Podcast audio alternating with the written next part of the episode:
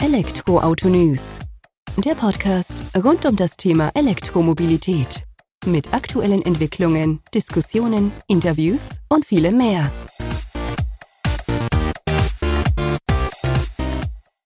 Servus und herzlich willkommen bei einer neuen Folge des Elektroauto-News.net Podcast. Ich bin Sebastian und freue mich, dass du diese Woche wieder eingeschaltet hast, wenn wir uns mit dem Thema E-Mobilität beschäftigen.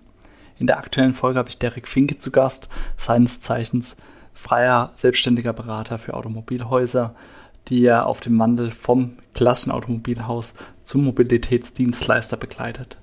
In der aktuellen Folge lässt uns ein wenig abstrakt hinter die Kulissen blicken. Also wir gehen nicht direkt auf einzelne Beispiele ein, sondern versuchen einfach das Feld zu begreifen, in dem aktuell der Wandel stattfindet. In der kommenden Folge, die wir definitiv noch aufnehmen werden, werden wir uns dann auch an einem konkreten Beispiel damit beschäftigen, wie so ein Wandel vom Klassenautomobilhaus zum Mobilitätsdienstleister oder zumindest zum Spezialisten für E-Mobilität stattfinden kann. Genug der Vorworte, direkt rein in die Folge. Viel Spaß damit. Servus Derek, vielen Dank, dass du heute Zeit nimmst, dass wir uns ein wenig über das Thema E-Mobilität natürlich unterhalten und über deine Arbeit im Zusammenspiel mit Automobilhäusern, die du ja auf die E-Mobilität vorbereitest oder den Weg ebnest, damit die dort den einen oder anderen Schritt in die Zukunft gehen können. Bevor wir da allerdings ins Thema einsteigen, stell dich doch einfach mal kurz selbst unseren Hörer, Hörerinnen vor. Ja, hallo Sebastian. Erstmal vielen Dank, dass das klappt hier, dass man äh, sich über den Weg hier zusammenschalten kann und äh, ja, sich austauschen kann. Ich meine, ich mache das ja auch regelmäßig. Ich bin auch unter anderem auch Podcaster, wobei das kein Beruf ist für mich, sondern äh, ja, ein Hobby ist es eigentlich auch nicht. So eine Mischung aus Hobby und Marketing. Warum? Ich bin selbstständiger Berater. Ich bin äh, in der Automobilbranche seit, ich glaube, Mitte der 80er Jahre äh, und äh, berate seit jetzt wieder einem Jahr ungefähr Autohäuser. Habe das früher schon mal gemacht äh, bin zwischendurch auch mal jetzt die letzten vier Jahre bei einem großen Autohändler gewesen, also als Angestellter wieder gewesen. Bin also da zwischen den Welten immer wieder unterwegs und meine Themen sind eher so Marketing, Digitalisierung von Kundenschnittstellen, und da geht es also unter anderem auch um das Thema E-Mobilität. Denn äh, wenn wir über Marketing reden, reden wir ganz schnell auch über Geschäftsmodelle und über Strategien. Und das Thema E-Mobilität ist ja nun mal eins, äh, was die Branche bewegt, bewegen muss auch zwangsläufig. Und ja, somit habe ich da zwangsläufig auch berufszeitig äh, immer wieder äh, Berührungspunkte, die, die mich dann auch immer wieder darauf bringen, darüber nachzudenken, was braucht es eigentlich noch? Wo kann man eigentlich noch ansetzen? Und in welche Richtung könnte das ein oder andere Autohaus sich da vielleicht auch bewegen? Das heißt dann, äh, kurz gesagt, du hast gesagt, seit einem Jahr bist du wieder selbstständig aktiv als äh, Berater für die Automobilbranche oder in der Automobilbranche. Und äh, E-Mobilität ist in Anführungsstrichen dann nur so ein Beiprodukt, aber eins, das natürlich immer mehr an Bedeutung gewinnt sozusagen und weswegen du dich damit auch damit auseinandersetzen musst, beziehungsweise deine Kunden sich damit natürlich auch immer mehr beschäftigen. Ja, es, also ich würde es jetzt wirklich nicht Beiprodukt nennen, weil es wird ja immer wichtiger und äh, vielleicht so vor zwei, drei, vier Jahren, da hätte man noch tatsächlich sagen können, Beiprodukt, äh, weil das war mehr oder weniger der Einstieg. Relativ wenige Hersteller hatten überhaupt Fahrzeuge im Angebot. Und äh, ich sag mal auch, was das Thema ähm, ja, Beratung in Richtung, also jetzt nicht meine Beratung, sondern Autohausberatung in Richtung Kunde betraf. Ich glaube, da war das bei weitem noch nicht auf dem Level, wie wir das heute haben. Und äh, von daher, damals hätte ich das auch gesagt, könnte noch Beiprodukt gewesen sein. Aber inzwischen, glaube ich, ist das schon ein wesentliches Thema, denn es wird ja strategisch immer relevanter. Äh, wir hatten ja ganz kurz im Vorgespräch schon mal so eine Zahl gestriffen, die politisch ja durch die Gegend wandert. Das sind die 15 Millionen geplanten äh, neuen E-Fahrzeuge, die auf Deutschlands Straßen rollen sollen bis zum Jahr 2030. Wenn wir uns überlegen, wir haben jetzt 2022, äh, aber aufgrund von Chipkrise, Krieg und tralala fällt ja vieles aus. Also ich würde sagen, dieses Jahr kannst du mehr oder weniger, was Zulassungszahlen betrifft, auch irgendwie vergessen. Da wird nicht allzu viel passieren. Zumindest wird es nicht den großen Beitrag leisten, wollen wir mal so sagen. Äh, ich glaube eher, wenn überhaupt, reden wir ab 2023. So, das sind dann volle acht Jahre, wenn man die alle zusammenzählt. Und wenn man jetzt mal 15 Millionen durch acht teilt, dann kommen wir auf 1,67 irgendwie was Millionen. Ich will jetzt kein Mathematiker sein. Aber das hieße ja, wenn man sich überlegt, wir haben einen gesamten Neuwagenmarkt pro Jahr von drei Millionen Autos in Deutschland. Äh, dass mehr als die Hälfte, weit mehr als die Hälfte, tatsächlich dann ab kommendem Jahr, wenn man jetzt mal eine lineare ähm, Entwicklung jetzt mal annehmen würde, ja, ja, im Prinzip durchschnittlich tatsächlich in den Markt müssten. Und das ganz ehrlich halte ich für absolut unrealistisch. Ich kann mir nicht vorstellen, dass ab nächsten Jahr so viele Autos auf die Straßen kommen, also E-Fahrzeuge. Äh, einerseits, weil ich glaube, die Branche noch gar nicht so weit ist, was die Herstellungs- und Lieferkapazitäten betrifft, äh, auch was die, die, die, die Angebotspaletten betrifft, die sind auch gar nicht so zahlreich, dass wirklich so viele Autos auch auf die Straßen kommen können. Ähm, und zum anderen aber, glaube ich, auch was den Handel betrifft, dass er noch gar nicht so weit ist, in der Menge zumindest das leisten kann. Und ich bin aber auch der Meinung, dass auch der, weil ich meine, Anbieterseite ist immer das eine, aber wir reden ja auch von der Nachfrageseite, dass auch der Markt an sich, also die Kunden, wenn man so möchte, noch gar nicht so weit sind.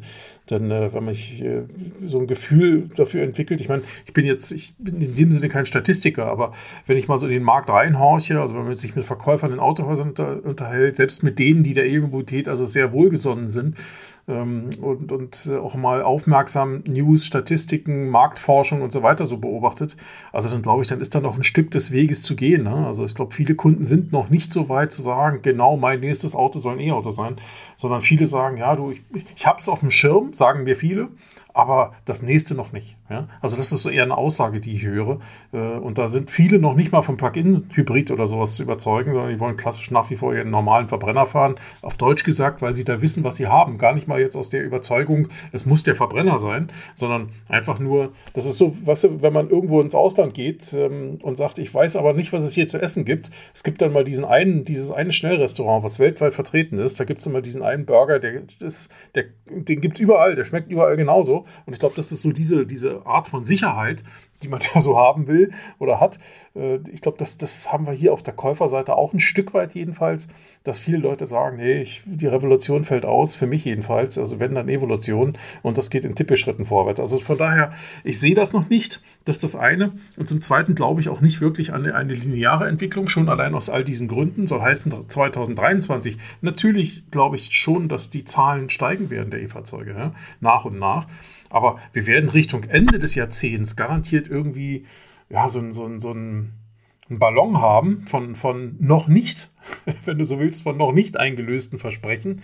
Ähm, und äh, da bin ich mal gespannt, zumal wir, ich mir auch vorstellen kann, dass äh, aus manch anderen Gründen die, die Zahl der zuzulassenen Fahrzeuge pro Jahr, die derzeit noch bei, also im Moment liegt sie eh unter, zwei, äh, unter drei Millionen, aber ich sag mal, in den letzten Jahren waren es immer so um die drei Millionen, mal ein bisschen mehr, mal ein bisschen weniger, aber immer um die drei Millionen. Ich könnte mir aber vorstellen, dass das über die Zeit sowieso etwas weniger wird. Und äh, insofern ist das ein spannendes Unterfangen.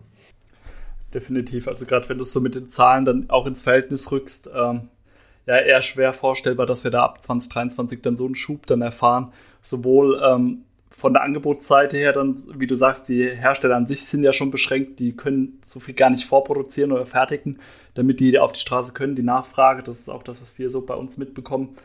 Klar, bei uns sind schon mehr die E- Mobilitätsenthusiasten unterwegs, die dafür brennen und das dann auch umsetzen wollen, aber es gibt genauso viele, die dann eben noch kritischer Stimme haben. Aber ich denke, ein wichtiger Ansatzpunkt, und das ist ja auch dein Thema, sind die Autohäuser an sich dann, wo ja auch die klassischen Kunden dann sozusagen noch vorbeikommen, sich beraten lassen, wo ja dann auch ähm, die Grundlage gelegt werden muss von dem Autohaus selbst, von den Mitarbeitern, die vor Ort sind um da eben auch auf die E-Mobilität einzuschwören, da ein bisschen Bescheid zu wissen. Ist es dann so ein Thema, was du auch vorbereitest, dass diese Autohäuser sich strategisch auf die E-Mobilität ausrichten und dass man denen quasi das Handwerkszeug mit auf den Weg gibt, um äh, potenzielle Kunden sozusagen von der E-Mobilität zu überzeugen? Oder wie kann man sich das vorstellen? Ja, also ähm, im Grunde, was ich im Moment zumindest noch nicht mache, sind klassische, ich sag mal, Schulungen oder sowas zu dem Thema, ja. Äh, sondern äh, ich glaube, wir sind auch noch nicht an dem Punkt. Bei manchen vielleicht, die schon ein bisschen tiefer drinstecken, aber die brauchen mich nicht dafür, weil die sind sowieso schon auf einem anderen Level unterwegs. Ähm, wenn wir jetzt mal in die Breite der, der Autohäuser schauen, dann ähm, haben mehr oder weniger alle heute natürlich Berührungspunkte mit dem Thema Elektromobilität, weil fast alle Hersteller auch Fahrzeuge dieser Art im Programm haben. Äh, manche vielleicht in Anführungsstrichen nur Hybride, äh, aber die, die meisten haben ja irgendwie mindestens ein E-Modell im, im, im, Portfolio. Das heißt, äh, in dem Sinne ist, bist du als Händler, als Autohändler, als Vertragshändler zumindest ja auch schon automatisch auch in, in der Situation, sich damit auseinanderzusetzen und solche Fahrzeuge auch an den Mann und die Frau zu bringen. Das ist aber eben nur das eine, denn mit dem E-Auto geht ja, oder mit dem, mit dem äh, Elektroauto an sich geht ja nicht nur neue Motorisierung einher, sondern ähm, auch durchaus äh, ein breiter gefasstes äh, System, was sich verändert. Also ich sag mal, äh, wenn man sich vielleicht mal vorstellt, gerade so vom geistigen Auge versucht vorzustellen, da kommt jetzt jemand ins Autohaus, irgendwer, ja, ich sage ja immer, äh, Heinz und Hannelore sagen ein bisschen bösartig dazu, also ich, damit meine ich auf Deutsch gesagt den Durchschnittskunden, ja, der, der es gewöhnt ist, der fährt seit, was ich, seit zehn Jahren dieselbe Marke oder seit 20 Jahren, ähm, hat seinen Händler vor Ort oder die haben ihren Händler vor Ort und von dem kaufen sie halt immer, weil das bequem ist und alles passt, ne? so, also alles gut.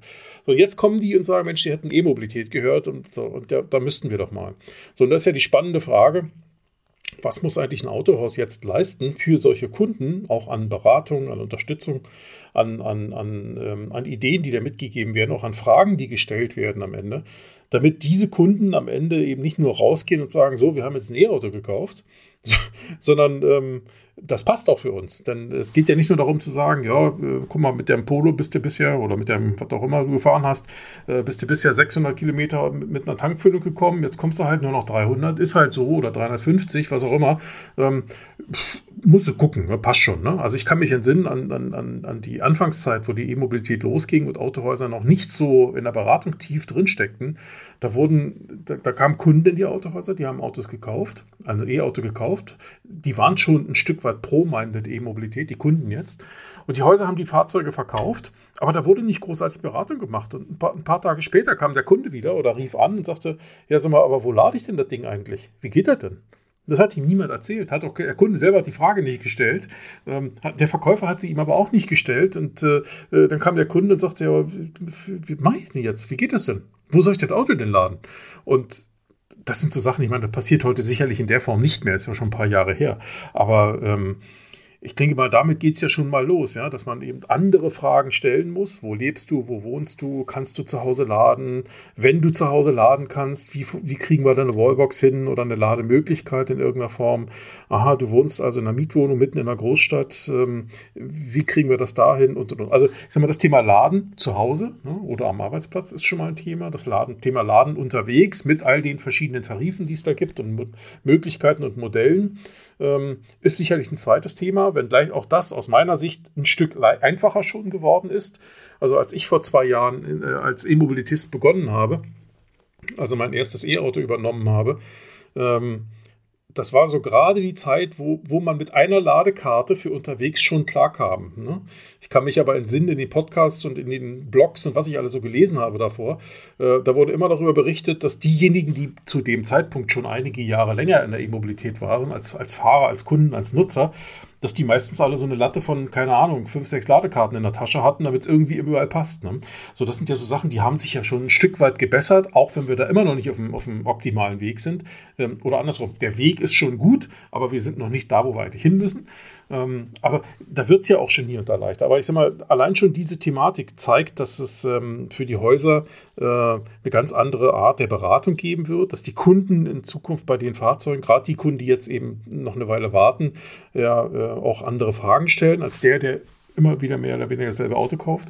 Ähm, dann der, muss man auch eins sehen, wir leben im Autogeschäft, im Autohandel ja nicht nur von dem privaten Endkunden, der ein Auto kauft, alle, was weiß ich, sechs, sieben Jahre oder so, sondern ein ganz wesentlicher Teil des Geschäfts sind zum Beispiel auch gewerbliche Kunden und auch gewerbliche Großkunden. Also bei gewerblichen Kunden reden wir plötzlich auch über das Thema Nutzfahrzeuge ähm, wo es nochmal ein etwas anderer Schnack ist als im normalen Pkw-Bereich. Da reden wir nämlich plötzlich wieder darüber, ist das Auto überhaupt für dich geeignet und wenn wie, wie sind deine Nutzungsgewohnheiten und und und.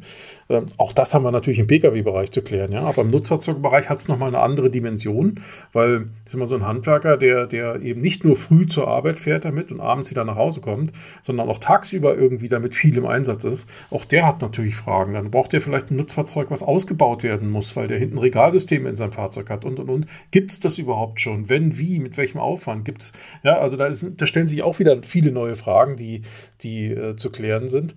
Und, äh, und beim Thema gewerbliche Großkunden, gerade wenn es in den Bereich Flottenkunden geht, und das ist ja auch äh, bei vielen, gerade bei deutschen Marken, sehr starkes Geschäftsbereich äh, und bei den größeren Autohäusern ja, insbesondere ein relativ starkes Geschäft, äh, was da auch gemacht wird. Ähm, ja, da geht es auch um die Frage, wie kann ich zum Beispiel so einen Fuhrparkleiter in einem Unternehmen, der vielleicht, weiß ich nicht, 300, 400, 500 oder noch mehr, noch mehr Autos unter seiner äh, Fuchtel hat, also in Administration, in Verwaltung hat, wie kann, wie kann ich den beraten? Wie kann ich dem dazu helfen oder dazu verhelfen, die richtige Entscheidung zu treffen. Ähm, ich glaube, das ist schon ein sehr weites Feld. Da reden wir plötzlich noch über steuerliche Fragen und auch wieder über Ladeinfrastruktur bei Arbeitgebern. Ähm, da reden wir dann plötzlich auch nicht mehr nur von Autos, das ist ja dann der nächste Schritt, über den wir gehen, sondern wir reden auch von weiterer Art von Mobilität. Das können Fahrräder sein, also E-Bikes zum Beispiel.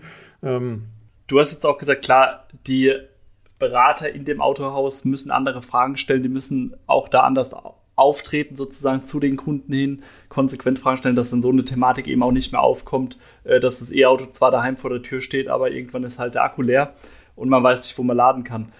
Auf der anderen Seite ist es ja aber so, es ist ja auch eine Chance für die Automobilhäuser, die sich bewusst damit auseinandersetzen und die da qualitativ dann überzeugen, ähm, ergibt sich ja auch neues Geschäft. Ich meine, so eine Wallbox dann, nicht umsonst haben viele Automobilhersteller ihre eigenen Wallboxen mittlerweile im Angebot, haben ihre eigenen Ladenetze, äh, die man mitvermarkten kann. Das ist ja auch alles wieder ein zusätzliches Geschäft, was man als Automobilhaus dann mit abgreifen kann sozusagen gegebenenfalls auch mit einem Elektriker vor Ort, wo man ja auch die eine oder andere Vereinbarung vielleicht treffen kann, was äh, sich, denke ich, auch anbieten würde.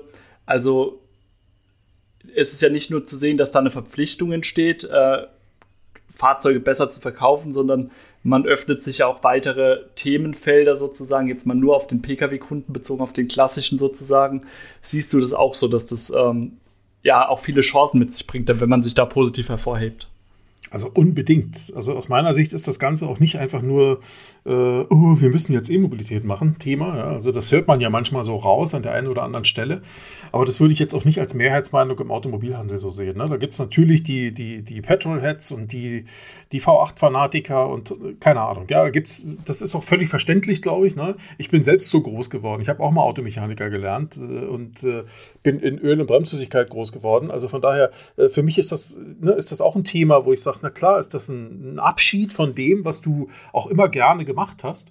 Äh, und jetzt musst du dich ja umorientieren. So. Und ähm, äh, das ist für einige, glaube ich, auch zumindest von, von, einer, von einer Gefühlslage her so ein Abschied, so ein Stück Abschied von, von, der, von, von, der, von der Emotion, der lauten Geräusche und und und. Das kann man jetzt alles lächerlich finden oder nicht, aber ich glaube, das ist eben ein Thema, was den einen oder anderen ausbremst. Ähm, deine Frage war aber, inwiefern das ja als Chance zu sehen ist. Und da bin ich völlig bei dir. Also ähm, neben dem Auto oder rund um das eigentliche Auto oder ich sag mal um das Fahrzeug, es muss ja nicht nur das Auto sein, ne, aber rund um das Fahrzeug ergeben sich jetzt eben plötzlich noch neue Chancen, die einige Händler ja schon sehr, sehr aktiv nutzen. Also du hast ja das Thema, äh, das Thema Ladeinfrastruktur angesprochen. Ähm, was ja immer mehr Hersteller natürlich selbst versuchen zu betreiben, was normal ist. Äh, und einige Händler in Kooperation mit lokalen Elektrohandwerkern. Es gibt inzwischen auch die ersten Autohäuser, die äh, eigenständige äh, Unternehmen dafür gründen ähm, oder schon gegründet haben. Ähm, ja, rein für die Installation von Wallboxen zum Beispiel. Also ich kenne Autohäuser, die inzwischen angefangen haben, Elektroingenieure und Elektriker einzustellen, Elektrikermeister einzustellen, also die praktisch ein Stück weit auch zum Elektrobetrieb werden und äh, für ihre Kunden dann eben anfangen, Wallboxen zu installieren. Also nicht mehr nur in Kooperation, sondern das sogar selbst tun, auf eigene Rechnung.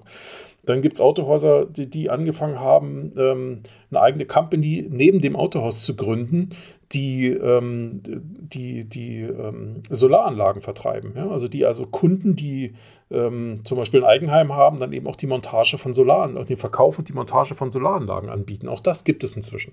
Also diese, diese ja, ich sag mal, diese Rundumversorgung, wenn du so willst, alles aus einer Hand, der Versuch, alles aus einer Hand anzubieten, den so ein Autohaus ja schon in der Vergangenheit auch immer versucht hat, in irgendeiner Form äh, auf den Weg zu bekommen, den bringen jetzt immer mehr Autohäuser natürlich auch auf diese Art rein. Ist nicht für jeden ein Modell, ja? also nicht für jedes Autohaus rechnet sich das, einen eigenständigen Monteur zu beschäftigen dafür, aber da kommt genau das, was du sagtest, ja zum Tragen, dass man in so Kooperationsmodelle geht. Also die, die Chance ist da, viele haben sie auch schon erkannt.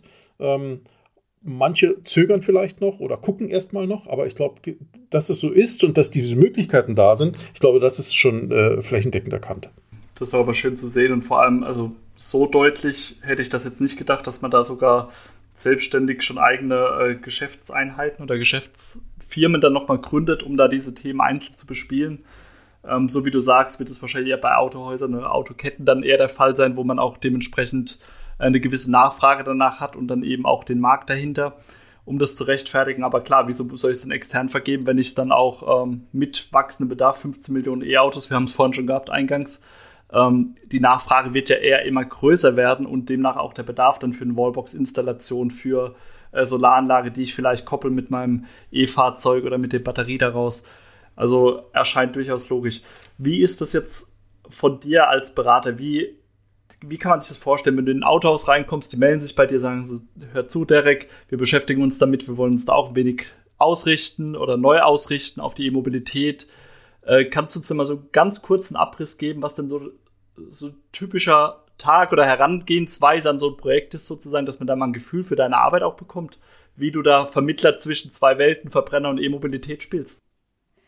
Ja, also wie gesagt, ich komme aus der klassischen Autohauswelt und war aber schon immer offen auch für neue Themen und für neue Ideen. Und äh, das Thema E-Mobilität hat mich also selbst fasziniert, deswegen fahre ich es eben auch selbst. Äh, es gibt so Tage, wo ich manchmal denke, naja, auf der einen oder anderen langen Strecke wäre ein Diesel manchmal doch die bessere Alternative gewesen. Ähm, nicht, weil ich jetzt unbedingt dem Diesel nachweine, aber wenn du, wenn du dann mit deinem Auto, äh, der technologisch noch aus 2018 ist, an der Ladesäule stehst und er halt langsam lädt, dann ist das eben manchmal so. Ne? Dann geht dir so ein Gedanke zumindest mal durch den Kopf. Aber jetzt mal ähm, bezogen auf das, was ich so mache. Also ich, ich gehe eher mit, mit so einem strategischen Ansatz in so ein Autohaus rein. Also meine, meine Kunden sind üblicherweise jetzt, äh, ich sag mal so Autohausgruppen, keine Ahnung, 10, 12, manche auch 80 Standorte hatte ich auch, aber typischerweise eher so familieninhabergeführte Unternehmen, die so ähm, 150 bis 300 Millionen Umsatz machen, die so 10, 12, 15, vielleicht auch 20 Standorte haben. So, und die jetzt vor der Frage stehen, wie strukturieren wir praktisch auch äh, aufgrund all der neuen Herausforderungen auch unser Unternehmen um. Das ist ja nicht nur Elektromobilität. Ne? Es sind doch noch ein paar andere Sachen, die dazukommen, aber zumindest ist das ja ein ganz wesentlicher Punkt. Und ähm, also ich sag mal, da ich aus dem Marketing komme und ähm, äh, so ein Stück weit dieser Marketing-Trichter immer noch irgendwo eine Rolle spielt, auch wenn der nicht immer in allen Bereichen modern ist mehr, äh, ist es ja so, dass man meistens vom Groben anfängt, ins, Kleine, ins Feine zu gehen. Ne? Also man fängt oben an und sammelt erstmal Themen und Ideen und, und, und Ansätze. Das ist eher so der strategische Bereich, wo man versucht, einen weiträumigen Blick über das zu bekommen, was zumindest auch in dem lokalen Markt dieser Autohäuser oder dieser Autohauskette eine Rolle spielt. Es gibt Ketten oder Autohausgruppen, die sind bundesweit tätig. Das sind aber nur wenige. Die allermeisten sind ja doch in einer bestimmten Region, meistens auch in einer zusammenhängenden Region tätig, wo sie dann eben organisch gewachsen sind, organisch oder durch Übernahmen, ne, bis sie sich dann irgendwann mal über so eine bestimmte Fläche ausgebreitet haben. Das heißt, das Interesse eines Autohauses liegt im Regelfall eigentlich immer da, äh, zu sagen, ich will nicht unbedingt, wenn ich in, in, in, in Brandenburg ansässig bin, äh, jetzt unbedingt Autos nach Stuttgart verkaufen. Äh, das wird immer mal passieren. Übers Internet kommen ja auch Kunden über den Weg zu dir. Aber im Regelfall ist das Interesse, dass man die Autos um den Kirchturm herum verkauft. Warum? Weil man dem Kunden eben nicht nur ein Auto verkauft, sondern auch Dienstleistungen. Und Dienstleistungen haben im Regelfall immer was Personenbezogenes. Ähm, das heißt, entweder muss der Kunde dafür ins Autohaus oder ich möchte oder muss zum Kunden. So, und da bietet sich natürlich immer etwas an, was man in der Region machen kann. Und Elektromobilität, wie aus den, aus den Gründen, die wir gerade schon hatten, ähm, bietet sich dafür eben auch äh, idealerweise an. Und ähm, das heißt, mein Ansatz ist erstmal hinzugehen, zu sagen, wer bist du, wo stehst du, welche Voraussetzungen hast du als Autohaus, welche Notwendigkeiten ergeben sich für dich, Dinge zu verändern, Dinge zu wandeln äh, wie sieht deine regionale Marktlage aus? Wie ist die Wettbewerbssituation? Wie ist auch die Situation mit deinen Mitarbeitern? Ne? Welche, welche, ich sag mal, welche, ähm, ja, wie kann man sagen, in welcher Situation ist auch so der Ausbildungsstatus, der Weiterbildungsstatus, der Mentalitätsstatus deiner Mitarbeiter? Es geht ja nicht immer nur um die harten Fakten, oftmals auch um die weichen. Ähm, heute heißt das so schön Mindset und so, ja, so Einstellungen und solche Geschichten, also die weichen Faktoren. Ähm, also wie wandlungsfähig bist du eigentlich? So, und dann überlegen wir uns gemeinsam Konzepte, ähm, was passt da. Und da gibt es Autohäuser, also ich sage mal, immer ein Beispiel. Es gibt Häuser, die, die sind zum Beispiel nur als Beispiel mit dem Volkswagen-Konzern verbandelt, ne, weil das eben schon immer so war und die sind so groß geworden. So, die sind also sehr stark fokussiert auch auf die Produkte dieses Konzerns. Ähm, Dazu muss man auch wissen, ein Vertragshändler, also ein, äh, zum Beispiel ein VW-Händler, aber es gilt genauso für alle anderen Marken, ähm, ist auch relativ eng immer an einen solchen Konzern, an einen solchen Hersteller gebunden. Das heißt, er ist natürlich freier Unternehmer auf der einen Seite, er ist aber auf der anderen Seite durch diesen Vertragshändlerstatus immer relativ eng auch an dieses Unternehmen gebunden. Das heißt, der Grund, weswegen zum Beispiel ein, ich nehme mal als Beispiel so ein Audi-Zentrum, ja, ähm, warum die immer alle ähnlich aussehen, wenn du so willst, auf den ersten Blick, liegt eben darin, dass der Hersteller den Händlern relativ starke Vorgaben macht, auch was die Architektur, aber eben auch teilweise das Innenleben dieser Häuser betrifft. Ähm, und das geht teilweise bis in Prozesse hinein, die in so einem Autohaus umzusetzen sind. Und ähm, dafür, wird er, dafür wird er dann eben exklusiv mit Fahrzeugen dieser Marke beliefert, die er da verkaufen kann. So, und das sorgt dafür, dass die Händler gerade die Vertragshändler eben nicht unbedingt immer den breiten Blick über den Markt haben, sondern sich erstmal fragen, was, äh, was bietet mein Hersteller in dieser Richtung. Ja? Und wenn ich jetzt also beim VW-Händler bin, dann macht es wenig Sinn, mit dem darüber zu fabulieren, ähm, dass Opel jetzt gerade ganz tolle Autos auf den Markt bringt, weil da sagt er, ist schön, interessiert mich aber nicht. Ne? Ähm, ich bin ja hier mit meiner Marke unterwegs. Das heißt, auch darauf ist eben Rücksicht zu nehmen. Es geht zum, natürlich im Wesentlichen immer um den Kunden vor Ort also um die Kunden des Autohauses. Aber man muss eben auch die Interessenslagen der Partner dieses Autohauses berücksichtigen. Also insofern ist, äh, ist, sind da viele Sachen, die, die, die, man, die man im Blick haben muss. Dann geht es, wie gesagt, auch um Ressourcen, die vorhanden sind, Mitarbeiter, aber auch Markt, auf der Marktseite. Und dann kann man sich überlegen, welche Dinge lohnen sich unter Umständen für dich, was kann man vielleicht mal testen, was kann man probieren, was eben noch keine große Investition kostet. Ähm, und da kommen dann eben ganz unterschiedliche Ergebnisse raus. Ne? Also ist kein Händler wie der gleiche.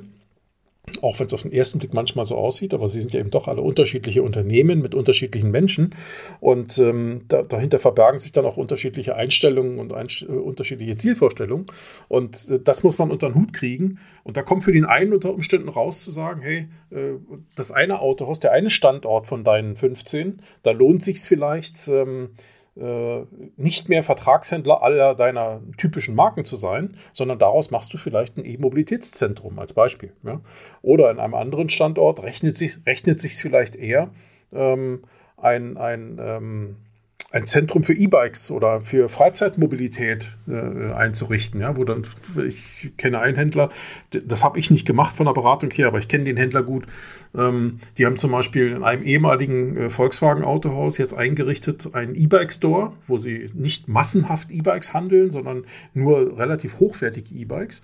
Ähm, an dem Standort äh, vermieten sie aber auch Reisemobile, weil das auch ein Markt ist, der sich für sie ergeben hat in der letzten Zeit, so dass sie dann praktisch ihr Portfolio aus dem klassischen Volkswagen ähm, und Audi und Skoda Umfeld heraus jetzt oder Volkswagen und Audi Umfeld heraus erweitern eben noch um auch diese Art von Mobilität. Ist für die auch ein neues Geschäftsmodell, ein neues Geschäftsfeld. Ähm, ergibt sich aber und passt eben auch in diese Welt. Ja? Und äh, das kann zum Beispiel ein Thema sein. Es kann aber sein, dass sich das für andere in der Form überhaupt nicht anbietet, weil der lokale Markt da schon wieder ganz anders aussieht. Also es geht im Wesentlichen darum, sich erstmal anzusehen, wer ist das Unternehmen, wie ist es wandelbar, welche Voraussetzungen hat es da, welche Voraussetzungen bräuchte es auch und, ähm, und was braucht auf der einen Seite der lokale Markt, die Kunden vor Ort, was, welche Möglichkeiten sind da, wie kann man was machen. Also das ist so mehr oder weniger die Vorgehensweise vom Groben ins Feine. Und äh, es gibt Häuser, die begleite ich dann auch noch beim Prozess der Umsetzung. Es gibt aber auch Häuser, wo es schon bei der Strategie endet, die das dann völlig in Eigenregie umsetzen. Das ist ganz unterschiedlich. Ne? Auch, auch da wieder, je nachdem, wie die Voraussetzungen vor Ort sind. Das heißt, manchmal gibt es einfach auch nur so den Anstoß, sagst hier, das wäre mein Plan, den ihr durchführen könntet oder mit den Punkten, wenn ihr die äh, betrachtet, könnte es erfolgsversprechend sein. Und zum anderen wäre es dann aber auch tatsächlich so, dass du so Sparingspartner dann für die Autohäuser bleibst und dann quasi immer mal wieder abcheckst oder prüfst, okay, geht das in die richtige Richtung, kann man da noch was feinjustieren, so in die Richtung dann.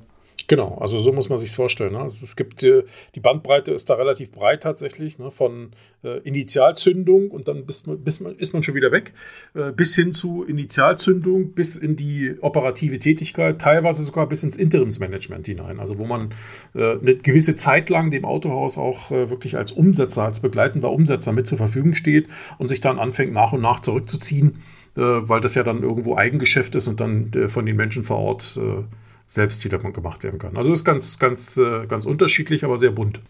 Aber wenn ich es jetzt richtig aufgefasst habe, grundsätzlich kann man schon festhalten, dass die Autohäuser nicht nur den Wandel aus Zwang vollziehen, sondern weil auch tatsächlich Interesse da ist und weil man sich da auch mehr geöffnet hat jetzt in den vergangenen Jahren.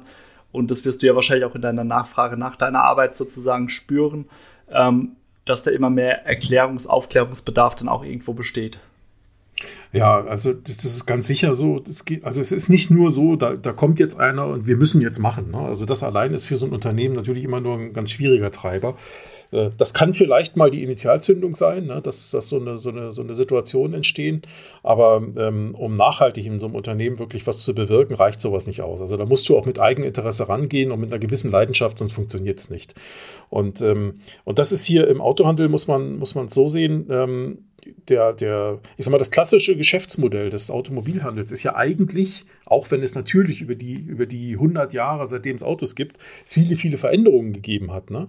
Ähm, aber das eigentliche Geschäftsmodell ist ja eigentlich unverändert geblieben. Ne? Da gibt es irgendwo so ein Showroom, also so ein Ausstellungsraum, da stehen Autos drin und dann da Schreibtische, dahinter sitzt jemand und der verkauft dir diese Autos. Ja, das, war, das war 1900 schon so oder 1905, als, als Autos äh, im Markt kamen und ist im Prinzip heute immer noch so. Natürlich haben sich die Autos verändert, die Menschen verändert, die Technik ringsherum verändert ähm, äh, und, und, und all die Dienstleistungen, die da teilweise noch mit dazu angeboten werden, ob das Leasing ist, Finanzierung, Versicherung und so weiter. Ähm, das hat sich natürlich noch weiterentwickelt, aber das grundsätzliche Geschäftsmodell ja erstmal nicht. Und, ähm, und ich glaube, da ist auch vieles im Fluss, weil sich eben auch die Gesellschaft mehr, mehr verändert. Ähm, Menschen denken ein Stück weit kurzfristiger heutzutage. Also jetzt meine ich nicht unbedingt nur die Autohändler, sondern vor allen Dingen auch die Kunden. Ähm, dann haben wir teilweise auch Situationen, dass die nachwachsende Generation an Kunden, also die jungen Menschen, die jetzt nachwachsen, eben vielleicht auch nicht mehr über die ähm, äh, wirtschaftlichen Möglichkeiten verfügen, wie zum Beispiel die Generation, die, keine Ahnung, jetzt äh, im Ruhestand ist oder so, das heißt, äh, da wird es eben auch neue Modelle des Vertriebs geben müssen. Die gibt es ja auch schon. Ich nenne mal so ein Stichwort wie das Auto-Abo. Ähm, das heißt, ich kann als Kunde eben nicht nur hingehen und sagen, ich kaufe ein Auto, entweder mit Barzahlung oder mit einer Finanzierung, ähm, oder ich lease ein Auto. Leasen ist ja am Ende auch zwar Kauf auf Raten, aber das Auto gehört mir nicht, sondern das gehört der Bank, wenn du so möchtest. Ähm, und ähm, also ist quasi eine Form des Mietens eines Fahrzeugs. Ähm, oder früher gab es klassische Autovermietungen, kennt jeder irgendwie, ja, wie auch immer die alle heißen. Ähm, und die, wenn du so willst, die Grundidee der Autovermietung ist ja eigentlich die Basis für das Auto-Abo. Ähm, das heißt, äh, man mietet ein Auto und ähm, und hat die Möglichkeit, so ein Auto unter Umständen schon nach drei Monaten oder nach sechs Monaten, je nachdem, wie man das gemacht hat, dann eben auch schon wieder zurückzugeben, wenn man das möchte. Man muss das nicht tun, aber man kann das tun. So, und diese Flexibilität, die da jetzt da ist, die ändert natürlich auch das Geschäftsmodell von Autohäusern, weil ein Autohaus, was heute ein Auto äh, noch klassischerweise im, im, Bargeschäft verkauft und weiß, der Kunde wird wahrscheinlich erst in sechs, sieben Jahren zurückkommen, um das Auto wieder zu tauschen oder ein neues zu holen. Ähm, das war schon bei der Finanzierung und beim Leasing ein anderer Schritt, weil, ich sag mal, so eine Finanzierung typischerweise vielleicht drei Jahre, vier, vier Jahre dauert, Leasing vielleicht eher drei Jahre, Finanzierung eher vier Jahre. Ähm, und dann der Kunde geneigt war, also diese Art von Kunde, so ein Auto zu tauschen. Ähm, da sind wir jetzt plötzlich beim Auto-Abo in, in, Zyklen, wo wir sagen, jetzt reden wir über Monate. Und äh, das ist, ist, eine ganz andere Art von Vertrieb und von Geschäftsmodell. Ähm, vielleicht auch eine ganz andere Art von Kunden und Denkweise von Kunden, auf die ich eben auch reagieren muss. Also diese Offenheit, sich mit den Themen zu beschäftigen, die ist auf jeden Fall da. Äh, auch die Offenheit, sich mit grundsätzlich mit den, mit den neuen Herausforderungen zu beschäftigen, ob sie jetzt ähm, Zweirad heißen oder, oder Vierrad heißen, ja, jetzt mal, jetzt mal grob zusammengefasst, äh, die ist auf jeden Fall da. Und ich glaube, viele Autohäuser sind schon längst auf dem Weg. Manche würden es vielleicht noch gar nicht so benennen, aber viele sind schon längst auf dem Weg, vom Autohaus zum Mobilitätsanbieter oder zum Mobilitätsdienstleister. Das kann man jetzt so oder so nennen. Ähm, was ist damit gemeint? Also der Versuch, dem, dem, dem Kunden eben nicht mehr nur ein Auto zu, verk zu verkaufen, ähm, und dieses auch zu reparieren, was das bisherige klassische Geschäftsmodell eines Autohauses ist, sondern sich auch zu überlegen, in welchen Lebenslagen bräuchte so ein Kunde eigentlich noch Mobilität. Reisemobile hatte ich schon genannt, äh, Zweiräder, Fahrräder zum Beispiel, aber auch Motorräder. Ich kenne inzwischen Autohausgruppen, die in den letzten Jahren enorm äh, gewachsen sind oder andersrum, die enorm ihr Portfolio verbreitert haben. Ne? Also nicht nur in die Tiefe gewachsen sind, sondern auch in der Breite. Zum Beispiel mit Reisemobilangeboten, sowohl in der Vermietung als auch im Verkauf. Ähm, aber auch im Bereich äh, Fahrräder, im Bereich Motorräder haben einige Autohäuser eben auch Motorradhändler übernommen oder neu gegründet. Also da tut sich eine ganze Menge. Jetzt könnte man sagen, ja Gott, ist ja immer noch alles diese motorisierte Individualmobilität. Ähm, ist richtig, aber auch da sind einige inzwischen dabei und überlegen sich halt auch, ähm, was heißt es eigentlich, wenn immer, mehr, immer weniger Kunden Autos bei uns haben wollen und stattdessen vielleicht andere Arten von Mobilität. Also das können so lustige Sachen sein wie eine Bahncard oder keine Ahnung, ich weiß nicht, was es noch alles gibt, ähm, wo man sich eben auch überlegen kann, ist das auch ein Modell für mich? Oder ähm, als Autohaus sich zu überlegen, äh, auch wenn das nicht ein akutes Thema ist, aber jetzt unter Umständen schon mal Gedanken zu machen darüber, wäre es vielleicht für mich auch ein Thema, ähm, irgendwann mal Flottenbetreiber von autonom fahrenden Taxis zu werden ne? oder von autonom fahrenden Shuttlebussen oder weiß der Teufel was zu sein. Oder möchte ich vielleicht eine sogenannte Service Factory, so ist der Fachbegriff, also wenn du so willst, eine Reparaturfabrik, also keine kleinere Werkstatt, sondern schon richtig eine große Werkstatt zu haben, die in großem Stil solche Fahrzeuge reparieren kann, ne? ähm, die vielleicht irgendwann mal kommen. Also solche Gedankenspiele sind da längst da und ähm, viele Händler beschäftigen sich damit auch schon intensiv. Also der Wandel ist auf jeden Fall angekommen. Ähm, vielleicht noch nicht bei allen vollzogen und äh, bei dem einen knarzt es noch ein bisschen mehr als bei dem anderen. Aber man darf davon ausgehen, dass die Branche auf jeden Fall äh, an dem Thema dran ist und sich mehr und mehr damit auseinandersetzt, wie sie ihren Beitrag dazu leisten kann und wie sie vor allen Dingen aus dem bisherigen Geschäftsmodell dann eben auch in so ein neues Geschäftsmodell reinwachsen kann. Äh, was ja schon ein erheblicher äh, Change ist, wenn du so willst, also ein Wechsel. Ähm, denn ähm, ja, das ist schon auch für die Mitarbeiter ein anderer Schnack, ähm, sich solche neuen Themen oder sich neu, solchen neuen Themen zu öffnen. Ja, kennst du, ich weiß nicht, wie es bei euch ist in der Branche oder wie, wie, du sowas schon erlebt hast, aber wenn du 20, 30 Jahre in so einem Autohaus mehr oder weniger ähm, eine Art gleichartige Tätigkeit gemacht hast und jetzt ändert sich das abrupt, relativ abrupt, dann ist das schon eine ziemliche Herausforderung, ne, damit dann konform zu gehen. Weil es ist ja nicht nur Wissen, was du dir aneignen musst, ne, sondern du musst ja auch mental anders damit umgehen. Definitiv. Also ist ja, ja, so wie du sagst, die Gesamtbetrachtung, die da den Unterschied dann macht, schlussendlich. Aber ich würde sagen, von hier aus machen wir mal einen Cut, weil wir sind jetzt schon bei über einer halben Stunde angekommen. Ich glaube, wir können uns noch ewig über das Thema unterhalten, oder du zumindest, dass du uns dann noch so viele Inputs mit auf den Weg geben kannst. Aber ich glaube, wir haben den Grundumriss, glaube ich, ganz gut zusammengefasst. Entwicklung vom Autohaus zu Mobilitätsdienstleister, Anbieter, so in die Richtung, ist, glaube ich, so das Schlagwort und auch hast du äh, ganz guten Einblick gegeben, wie das eben ist von der alten in die neue Welt äh, mit den möglichen Hürden und so. Ich würde sagen, wir beenden den Podcast hier und warten auf die Rückmeldung unserer Hörer, Hörerinnen, Leser von dem Artikel äh, dazu und gehen dann vielleicht auch mal an einer konkreten Case Study. Vielleicht hast du ja auch einen von deinen Kunden, wenn du mit dem mal sprichst, ob wir den vielleicht mal so sozusagen beleuchten können und als ähm, ja ich sag mal, jetzt Beispiel da aufzeigen können, wie man denn von dem klassischen Autohaus jetzt auch in die Richtung E-Mobilität gehen kann, damit man das Ganze einfach nochmal ein bisschen greifbarer bekommt und nicht ganz so abstrakt. Wobei ich denke, der Grundgedanke wurde schon gut übertragen. Also Stillstand ist da einfach auch keine Option. Nicht wirklich. nicht wirklich. Ja, von daher vielen Dank, Derek, für deine Zeit, für die Einblicke in die äh, ja, Szene der Autohäuser, wie da Veränderungen stattfinden.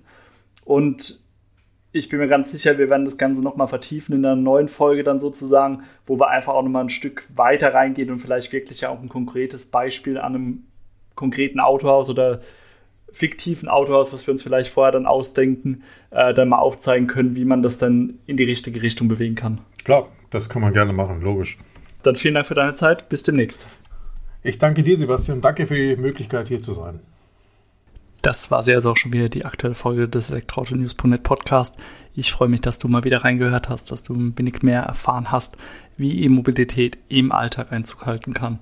Ich freue mich, wenn du kommende Woche wieder einschaltest und wenn du für die aktuelle Folge eine positive Bewertung bei iTunes oder Spotify hinterlässt. Vielen Dank fürs Zuhören, mach's gut, bis dann, ciao.